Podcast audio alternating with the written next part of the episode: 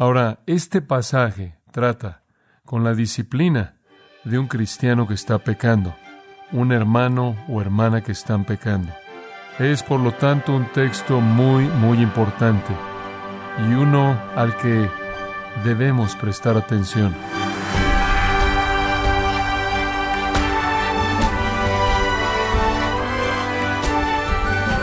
Queremos agradecerle su compañía, gracias a vosotros, con el pastor John MacArthur. Si pudiéramos resumir en una palabra lo que desea de su iglesia, podemos decir que Dios desea pureza. Sin embargo, muchas iglesias hoy dicen no tener tolerancia con el pecado, pero en la práctica lo toleran mucho más de lo que dicen. Sin embargo, ¿cómo debería la iglesia buscar la pureza? O cuál es el proceso que debería seguir para poder hacerlo, para poder lograrlo. Hoy el pastor John MacArthur, en la voz del pastor Luis Contreras, nos enseñará sobre este tema y continúa con un sermón que está basado en Mateo 18 y es conocido como el capítulo de la disciplina de la Iglesia. En esta serie que estamos transmitiendo, Soy guarda de mi hermano, en gracia a vosotros. Abra su Biblia, si es tan amable, al capítulo 18 de Mateo, versículos 15 al 20. Por tanto, si tu hermano peca contra ti, ve y repréndele estando tú y él solos. Si te oyere, has ganado a tu hermano. Mas si no te oyere, toma un contigo a uno o dos, para que en boca de dos o tres testigos conste toda palabra. Si no los oyere a ellos, dilo a la iglesia. Y si no oyera a la iglesia, tenle por gentil y publicano. De cierto os digo que todo lo que atéis en la tierra será atado en el cielo, y todo lo que desatéis en la tierra será desatado en el cielo. Otra vez os digo que si dos de vosotros se pusieren de acuerdo en la tierra acerca de cualquiera cosa que pidieren, le será hecho por mi Padre que está en los cielos. Porque donde están dos o tres congregados en mi nombre, allí estoy yo, en medio de ellos. Ahora, este pasaje trata con la disciplina de un cristiano que está pecando, un hermano o hermana que están pecando. Es, por lo tanto, un texto muy, muy importante y uno al que debemos prestar atención es la palabra misma de nuestro Señor. Demanda nuestra respuesta.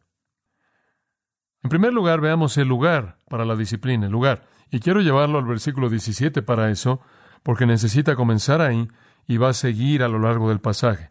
Dos veces en ese versículo él menciona la iglesia, la iglesia. Ahora es ese lugar, es ese lugar. Segundo punto, muy, muy importante. No solo el lugar de la disciplina es dado aquí, sino el propósito de la disciplina. El propósito. Observa el versículo 15 al final del versículo. Si te oyere, has ganado a tu hermano. Ahí está el propósito. Escuche. El propósito de la disciplina es la restauración. Restaurar de regreso a la santidad. Dios siempre ha estado preocupado por la restauración. Proverbios 11:30, el que gana almas es sabio. Quizás el elemento de sabiduría de todo es ganar a hombres de regreso a Dios. En Gálatas 6, Pablo dice, si tu hermano es sorprendido en un parapeto más y caes en pecado, vosotros que sois espirituales, ¿qué? Restauradle. Restauradle. En Santiago capítulo 5, al final de la epístola, versículos 19 y 20, hermanos, si alguno de vosotros se desvía de la verdad y uno lo convierte, o lo restaura, o lo trae de regreso, sepa que el que convierte al pecador del error de sus caminos salvará un alma de la muerte.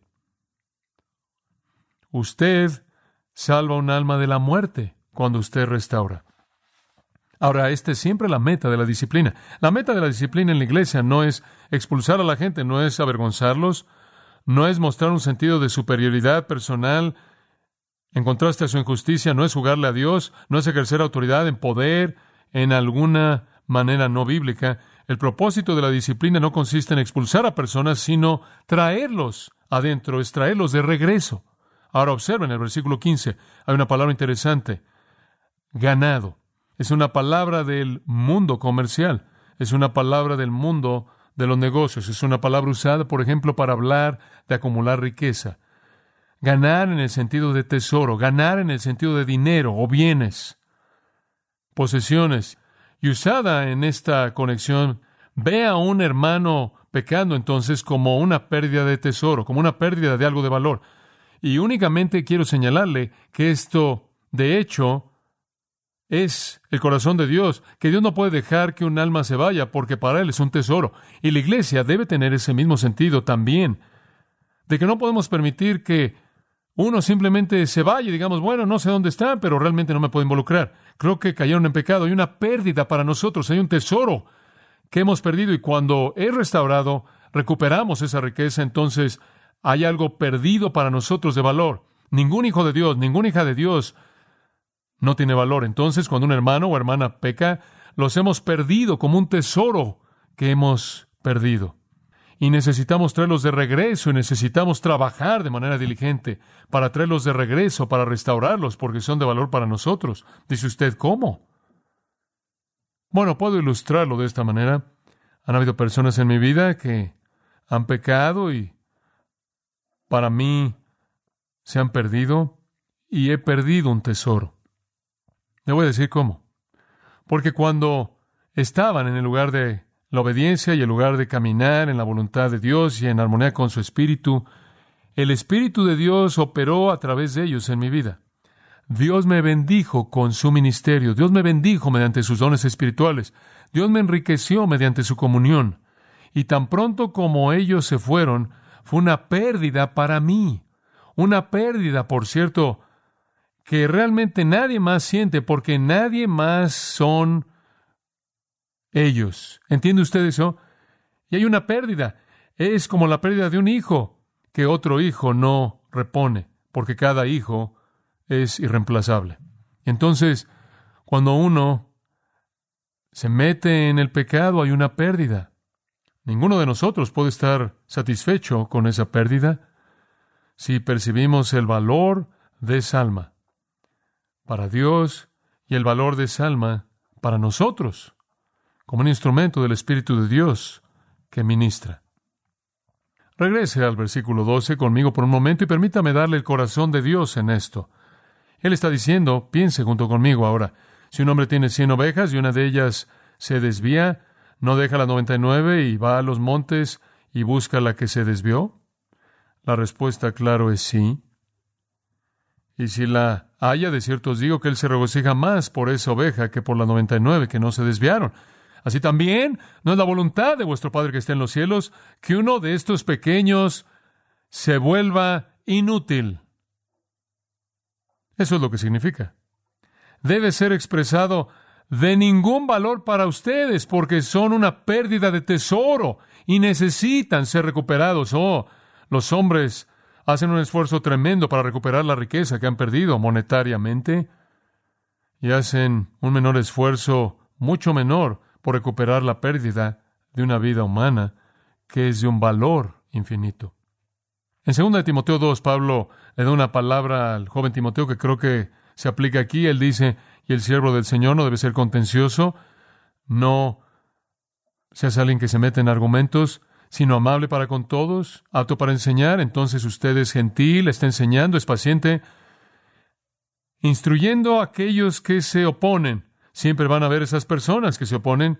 Tengo eso en mi vida todo el tiempo, pero necesito no ser contencioso, no meterme en argumentos, sino gentil, directo en mi enseñanza, paciente, humilde. Y si busco una persona así, Dios quizás le dé arrepentimiento para reconocer la verdad y para que puedan recuperarse y salir del lazo del diablo por quienes han sido cautivos. ¿Sabe usted lo que le pasó a esas personas que se desvían? Adivine quién los atrapó. El enemigo los atrapó. Y necesitamos ir recuperarlos. En Gálatas 6.1 Dice, vosotros que sois espirituales, restauradle. Y esa palabra restauradle, catartizo, es una palabra muy interesante.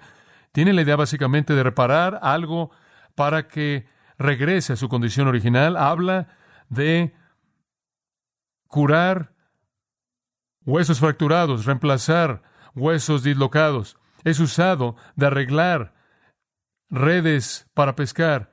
Es restaurar a la condición anterior. Esa es la meta de la disciplina, es ver a una persona como un tesoro, ver a la gente como Dios la ve, como el buen pastor la ve, quien deja las que están ahí en el redil y sale encontrar a ese que se desvió y la trae de regreso. Simplemente uno de cien es una pérdida y hay algo que me es dado a mí y a usted mediante el amor y el ministerio de esa persona que nunca puede ser dado por otra persona y entonces estamos ocupados en recuperar. La idea es que tenemos un hambre tremenda por el hecho de que Dios quiere que su iglesia sea santa y también hemos colocado un valor elevado en el valor de un alma que le pertenece a Dios y una de sus ovejas y tenemos el corazón del pastor y no queremos soltarlos, queremos traerlos de regreso por su bien y nuestro bien y el bien de Dios en primer lugar y sobre cualquier otra persona. Y no estamos satisfechos con dejarlos solos. Dice usted, bueno, tú sabes y demás. No voy a decirle nada. ¿Quién soy yo para decir algo? Y hay casi cierto tipo de deleitarnos en nuestro espíritu porque cayeron, porque nos hace sentirnos mejor. Realmente eso es nauseabundo. Se llama soberbia. Si usted se siente más espiritual que su hermano que peca y usted puede permanecer en su soberbia, indiferente a su pecado, con la idea de que usted es mejor que él, eh, ¿no es eso bueno? Entonces usted realmente está muy lejos del corazón del pastor y usted está tanto en pecado como él. Un cristiano dijo esto y lo leí esta semana. Con frecuencia he pensado que si llego a caer en pecado, oh Dios, no me dejes caer en las manos de esos jueces críticos en la iglesia. Déjame caer en las manos de los que andan por las calles, de los que están en la droga. ¿Por qué? porque con frecuencia la gente de la iglesia me va a destrozar con sus lenguas de chisme, haciéndome trizas. Fin de la cita. Bueno, no sé a qué iglesia fue, pero estoy seguro de que muchos de ellos habrían tenido esa experiencia y usted sabe, es una tendencia para nosotros cuando alguien cae en pecado, simplemente deleitarnos por su pecaminosidad y su caída, simplemente hablar de su pecaminosidad y nos sentimos tan espirituales cuando no fuimos nosotros en lugar del corazón del pastor que sale y le ruega para recuperarlos encontramos cierta satisfacción de la justicia personal que viene a nuestras mentes cuando sabemos que no hicimos eso. Eso no es lo que está buscando Dios, y entonces debemos estar involucrados en la restauración. Y si Dios hace el esfuerzo, Él lo presenta ahí en los versículos 12 al 14. ¿Quiénes somos nosotros para hacer menos que un esfuerzo? Ahora, realmente creo que usted sabe, hablamos mucho de la santidad y he predicado mucho de esto en nuestra iglesia, pero no creo que realmente va a suceder hasta que nos preocupemos de manera personal con la gente que cae en pecado lo suficiente en lugar de, en cierta manera, deleitarnos en su caída o en lugar de dejar que suceda de manera indiferente, en lugar de decir lo que nuestra sociedad quiere que digamos, no se involucren, no invadan su vida, dejen que haga lo suyo, él tiene su vida privada, no le digan qué hacer, en lugar de hacer eso, realmente buscamos ese tipo de persona para traerlos de regreso al redil nunca vamos a conocer la santidad de la que seguimos predicando. Bueno, permítame darle un tercer principio. El lugar es la iglesia, el propósito es la restauración. La persona, dice usted, ahora, ¿quién debe estar haciendo esto? ¿El pastor? Oh, sí, el pastor. Y tenemos un comité de disciplina. Tenemos que formar algunas personas para hacer esto. Bueno, descubramos quién debe hacerlo. Muy bien. Realmente no vi esto en el pasaje hasta que lo estudié apenas el otro día y simplemente leí el versículo 15 una y otra y otra y otra vez para ver lo que sobresalía en mi mente. Con frecuencia hago eso, para ver qué sobresalía. Ahora, vea lo que sobresale en su mente. Si tu hermano peca contra ti, ve y repréndele, estando tú y él solo. Si te oyeras, ganado a tu hermano. ¿Quién es la estrella del versículo 15? Usted, usted. No es un comité de disciplina, es usted. Dice usted, yo. Bueno, ¿por qué? Yo no puedo hacer eso. Yo no soy un tipo de persona que confronta. Yo soy demasiado amoroso. Eso es maravilloso. Eso tiene que ver con usted, no conmigo, no con algún comité, no con algún tipo de organización de inteligencia espiritual o lo que sea. Esto es usted. La disciplina no es para oficiales de la iglesia, es para toda persona, incluyendo aquellos que guían a la iglesia. De hecho, en Gálatas 6 le dice exactamente para quién es. Si tu hermano es sorprendido en alguna falta, vosotros que sois espirituales, ustedes los que están caminando en el Espíritu, ustedes los que están caminando en obediencia, ustedes los que están en la comunión, restauradle. Escuche, con espíritu de mansedumbre, humildad y amor, considerándote a ti mismo, no sea que tú también seas qué? Tentado. Usted no lo debe hacer con superioridad espiritual, goteando por todos lados. Usted lo hace en mansedumbre y humildad amorosa. Comienza con usted, es correcto, usted es la clave. Esto habla de usted. Amados, debemos estar preocupados por traer de regreso a pecadores a Dios. No podemos dejarlos. Y si usted no está preocupado, entonces usted no está preocupado por las cosas que le preocupan a Dios. Si usted se permite la compasión falsa, la indiferencia, la soberbia, el estar satisfecho, la justicia personal, pensar que es superior a otros, menosprecio hacia ellos porque quizás su pecado fue en contra de usted y usted en cierta manera está contento porque ya no están ahí, o arrogancia o sentimentalismo o cobardía o estar ocupado, lo que sea que usted está permitiendo para evitar que usted sea fiel en la obra de Cristo al confrontar a un hermano que peca, usted ha fracasado y yo también. Si yo ignoro la restauración de la oveja que se ha desviado, me he vuelto en un sentido alguien que también se ha desviado, ¿no es cierto? Desobediente. La pureza de la iglesia es nuestra preocupación. Y yo sé que su preocupación y es la mía, y está en nuestros corazones, pero nunca va a pasar hasta que estemos comprometidos con la confrontación de aquello que la hace impura en amor y en mansedumbre. Digo, no es solo, bueno, estamos orando por ellos porque vean la luz. Escuche, usted tiene la luz. Tómela y hágala brillar en los ojos de ellos. Ahora, para hacer esto, usted necesita tres cosas. Y vamos a llevar esto a puntos prácticos. Tres cosas. Número uno, Disposición, disposición. Usted tiene que estar dispuesto a hacerlo. El verbo principal ahí, ve, ve y dile. Usted tiene que ir y decirle, dice usted, si ve a un hermano en pecado, ¿qué debo hacer? Vaya y dígale. ¿Quieres decir simplemente ve y dile? Eso es lo que dice. Vaya y dígale. Ve y dile qué. Simplemente vaya y dígale que está en pecado. Observa el versículo 16. Si no te oyere, toma. Primero usted va y le dice, después usted lleva. Y si todavía no lo oye usted, versículo 17, usted le vuelve a decir a la iglesia entera, ve, dile, toma, dile. Ahora, cada uno de esos mandatos implica una respuesta. Y cada uno implica que usted puede responder, ¿verdad? Porque Dios no da mandatos a la gente que no tiene una capacidad de responderles. Entonces, indican que debe haber una disponibilidad, una disposición por nuestra parte. Dios dice, ve y dile. Si no lo oye, toma algunas personas y vuélveselo a decir. Si no lo oye, díselo a la iglesia entera y que toda la iglesia vaya y le diga. Es correcto. En otras palabras, depende de que usted responda con disposición y actúe. Ahora tenemos a muchas personas en la iglesia que dicen, no, me gustaría que pudiera enseñar en la iglesia, me gustaría ser un ministro de santidad.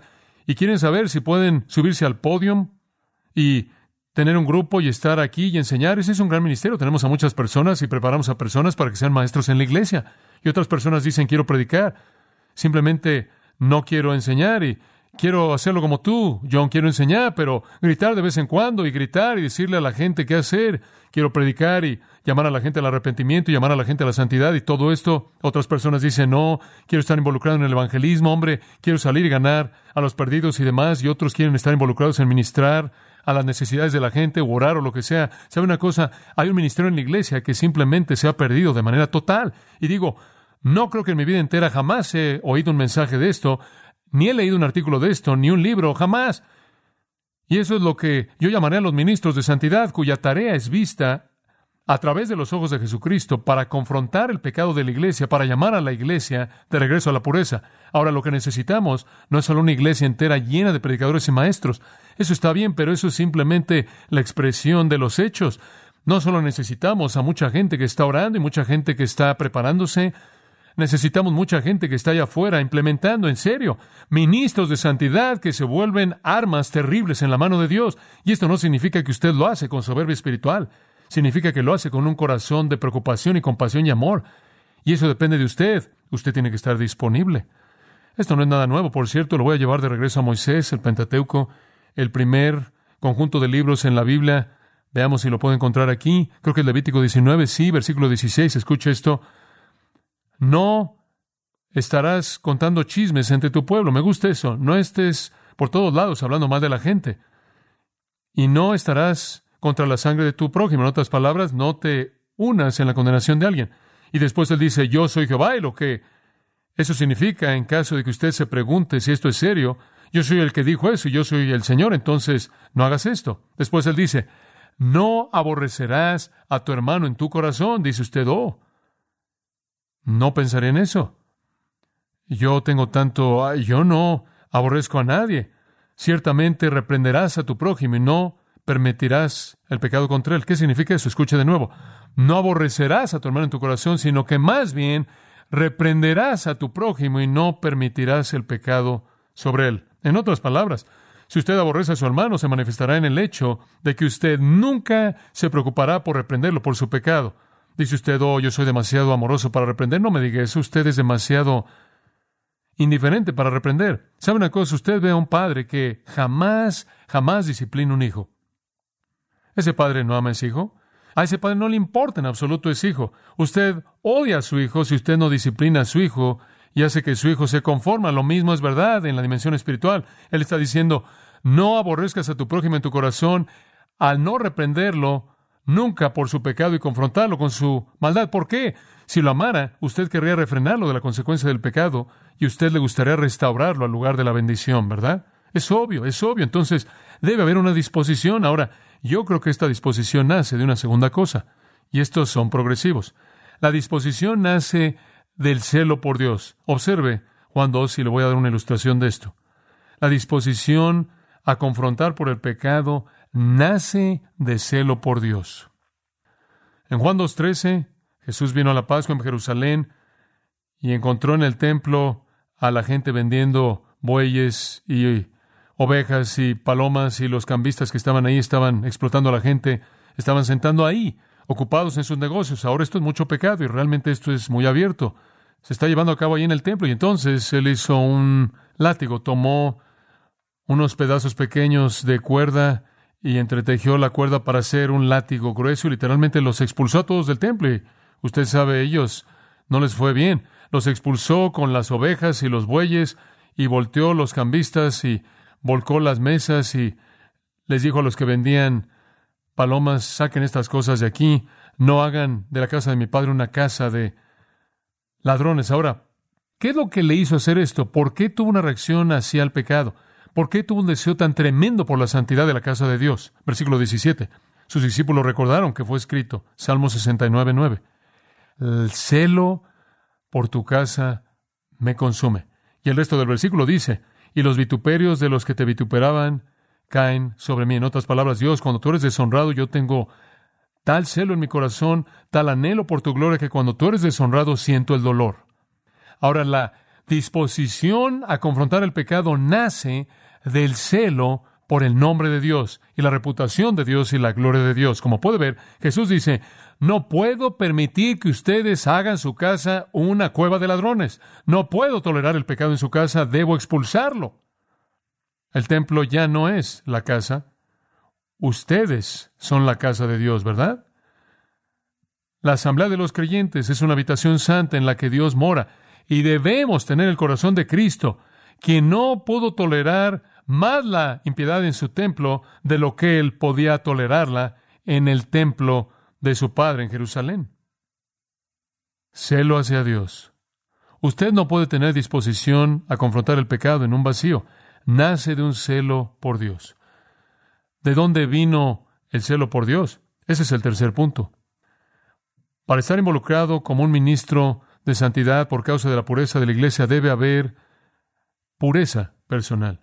Ese es el tercer punto. Tres cosas necesarias. Disposición, celo por Dios, pureza personal. Usted no va a estar lleno de celo por la casa de Dios. Usted no va a estar consumido con el deseo por la santidad de su nombre, a menos de que esté caminando en esa santidad. Observe conmigo Mateo capítulo 7. Aunque este pasaje viene en un contexto algo diferente inicialmente, su principio vale la pena repetirlo en nuestro texto, versículo 3. ¿Y por qué ves la paja? Eso significa una astilla, una astilla pequeña, en el ojo de tu hermano.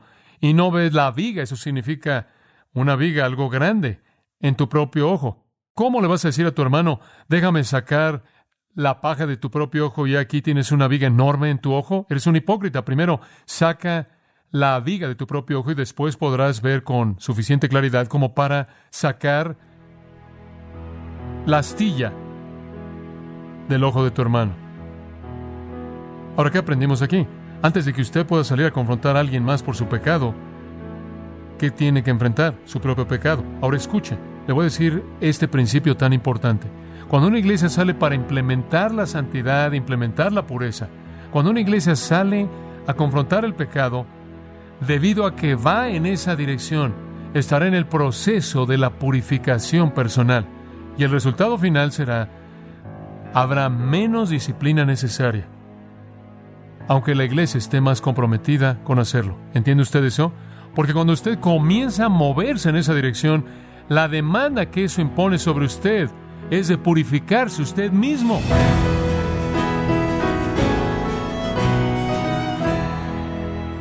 Esta manera el pastor John MacArthur nos enseñó los beneficios y la importancia de la disciplina eclesiástica, encontrándonos en la serie Soy guarda de mi hermano a quien gracia a vosotros. Estimado oyente, quiero recomendarle un libro. Se titula El diseño de Dios para la familia. En este libro, el pastor John MacArthur examina lo que las escrituras enseñan con respecto al rol bíblico de los padres y de los hijos, puede adquirirlo en la página gracia.org o en su librería cristiana más cercana.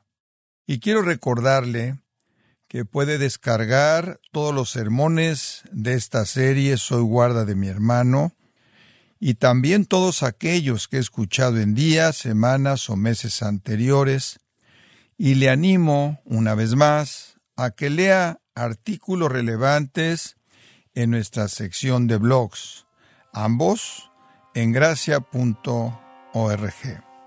Si tiene alguna pregunta o desea conocer más de nuestro ministerio, como son todos los libros del pastor John MacArthur en español o los sermones en CD que también usted puede adquirir, escríbanos y por favor mencione la estación de radio por medio de la cual usted nos escucha en gracia a vosotros. Es importante conocer no solo el país y ciudad de donde usted nos escucha, sino también la radio. Para quienes contactan nuestro ministerio por primera vez, pueden solicitar una copia del mensaje de promoción sin costo alguno, un mensaje por oyente únicamente. Si usted vive en los Estados Unidos o Puerto Rico, escríbanos a Gracia Vosotros, P.O. Box 4000, Panorama City, California 91412. O puede escribirnos a través del siguiente correo electrónico radio arroba Le damos las gracias por su tiempo y sintonía. En nombre del pastor John MacArthur y del personal y le comento que estamos orando para que Dios continúe extendiendo su gracia en usted mientras nos acompañe en la próxima edición para continuar desatando la verdad de Dios un versículo a la vez aquí en Gracia a vosotros.